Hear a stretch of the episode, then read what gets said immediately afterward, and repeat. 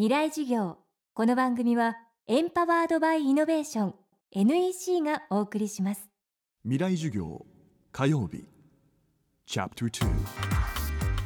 今週の講師は天文学者で国立天文台副台長の渡辺淳一さん。国立天文台も関わる国際的なプロジェクトが南米チリ標高5000メートルの高地に建設中のアルマ望遠鏡です世界最大の電波望遠鏡でアンテナの数は66完成は今年の秋の予定ですが観測はすでに始まっています。未来事業2時間目。テーマはアルマ望遠鏡と宇宙の謎。この2013年の夏だとまだその66台揃ってないんですけれども現在動く望遠鏡を組み合わせてですね、えー、ぜひ観測を始めようじゃないかということになりました。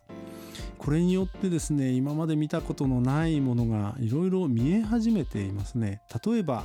星間空間。まあこれは宇宙の空間なんですけど宇宙の空間に雲のようなものが浮いているんですがこれあの星雲とかね呼ばれていますけれどもそういった星雲を電波で見るとその星雲の中に含まれるですねいろんな物質が見えるんですけどもその星雲っていうのはお星様が生まれる現場でもあるんですがそのお星様がこう今生まれてるまさにその近くにですね有機物の分子ですね、えー、これ糖類というんですがえー、まあ、有機物ですから炭素窒素酸素水素というものが組み合わさった複雑な分子ですね。これがすでに存在するということも見つけています。これは宇宙の中で生命がどういうふうにしてできていくのかっていうことを考える上で材料がすでに宇宙空間の中に豊富にあの有機物の形であるということを示していますのでまあ、天文学者というのは実は宇宙は条件さえ整えば生命っていうのは普遍的に生まれんじゃないかと思っている人種まあ楽観主義者なんですけどねこの有機物の発見もその楽観的な証拠の一つとして考えられるんじゃないかなと思いますね。それから例えばその惑星が生まれる場所ですね。あの実はお星様が生まれると必ずその周りにはですね塵やガスがまとわりついて地球のような惑星を生み出すと言われてるんですけれども今まではその生まれた後の惑星っていうのは見つかっているんですけどこの生まれる瞬間のねガスや塵の塊から星の周りでこう惑星が今成長しているような現場あのどうやって成長するかっていうとその周りのガスや塵をこう少しずつこう集めていって大きくなると重力が強くなりますから、ま、さらにもっと集めるんですがこの集め始めて周りのガスや塵をこう今まさに吸い取っているようなそれで自分が太っていくようなそういう現場もですね、実は見つかってるんですね。ですのでこれからですねアルマン望遠鏡がフルに66台揃ってもっと視力が良くなると一体その惑星っていうのはどんな惑星でどういうふうに育っていくのかっていうのがあの解明されていくんじゃないかなと思いますね。アルマ望遠鏡で解明されるかもしれない宇宙の謎は他にもあります。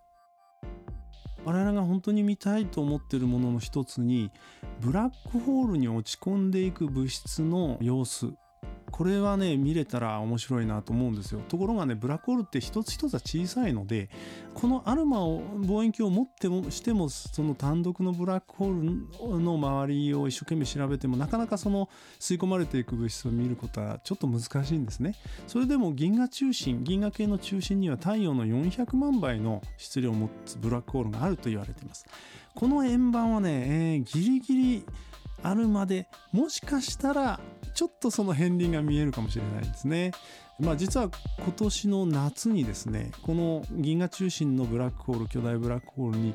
ガスが引き込まれていくかもしれないという予測もありますのでその時期に何が起こるかっていうのを見るのも面白いなと思いますね。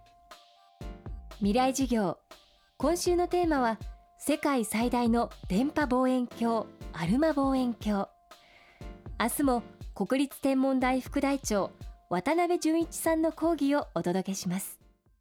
ほらもう落ち込まない。プレゼンに落ちたくらいで。次もあるって。ただね頑張りは大事。NEC のビジネス情報サイト「ウィズダムはチェックしてる？トップが語る成功秘話からプレゼン力診断まで。絶対肥やしになるから。NEC のビジネス情報サイト「ウィズダムで検索。さあ飲みに行くわよ。NEC 未来授業。この番組はエンパワードバイイノベーション NEC がお送りしました。